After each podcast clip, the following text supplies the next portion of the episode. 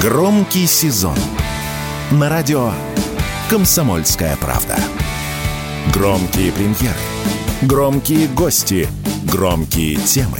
Весь мир услышит Россию. Весь мир услышит радио «Комсомольская правда».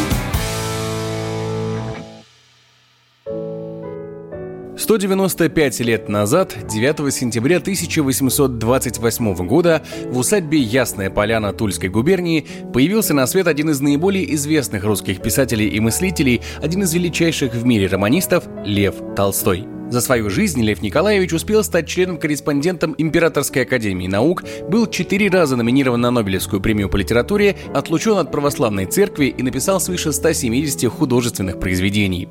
Будущий граф родился в семье дворян Толстых и имел обширные родственные связи в мире высшей аристократии. У Льва Николаевича даже имелся общий предок с Александром Сергеевичем Пушкиным, адмирал Иван Головин, помогавший Петру Первому создавать русский флот. Изначально образование маленький Лев получил дома от гувернера француза, ставшего прообразом Сен-Жерома в повести «Отрочество». Позже не очень успешно учился в Императорском Казанском университете, однако плохие оценки не помешали ему стать полиглотом и в совершенстве владеть французским, немецким, татарским, английским, турецким, а также знать латынь, украинский, греческий, болгарский, сербский, польский, чешский и итальянский языки. Еще до отмены крепостного права Толстой занялся устройством школ в своей Ясной Поляне и во всем уезде. Там он сам вел уроки и издавал педагогический журнал журнал. Кстати, обращение к детям из Ясной Поляны было записано Толстым на фонограф, присланный в подарок изобретателем Эдисоном. Таким образом, Лев Николаевич стал первым писателем, записанным в России. Я... Спасибо, ребята, ходите ко мне. Я рад, когда вы хорошо учитесь. Только, пожалуйста, не шевелитесь.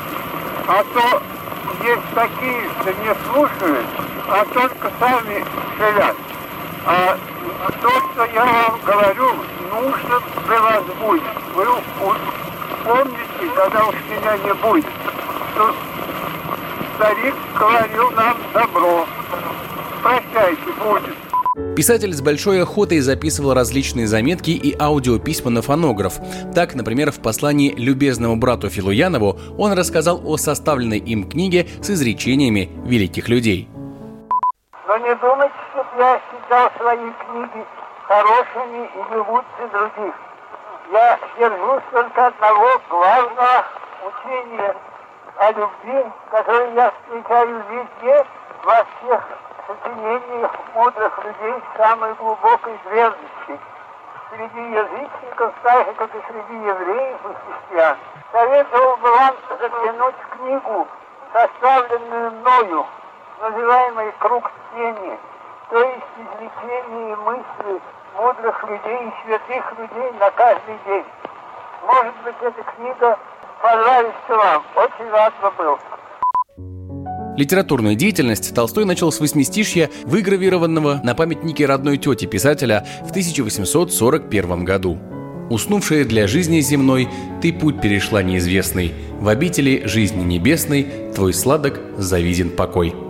Уже после из-под руки писателя вышли те произведения, по которым его знают и любят во многих странах. «Война и мир», «Анна Каренина», трилогия «Детство, отрочество, юность», драма «Власть тьмы» и многие другие. Эксперты сходятся во мнении, что во всех его произведениях четко прослеживается тема, к которой, по мнению автора, должен стремиться русский человек – любовь и мир.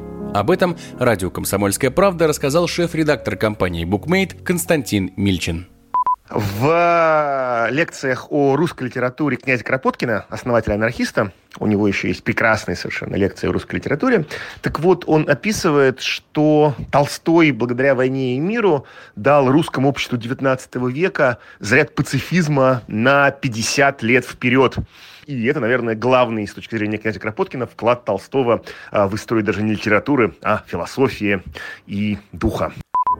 Лев Николаевич прожил 82 года и оставил после себя богатое литературное наследие. Его произведения ставятся в театрах и экранизируются во всем мире по сей день. По одной только Анне Карениной вышло более 30 фильмов и сериалов. Романы и повести Толстого – обязательная часть школьной программы, и его мудрые цитаты по-прежнему подсказывают верное направление в жизни. Нет в мире прекраснее чувства, чем ощущение, что ты сделал людям хоть каплю добра. Лев Николаевич Толстой. Егор Волгин, радио «Комсомольская правда».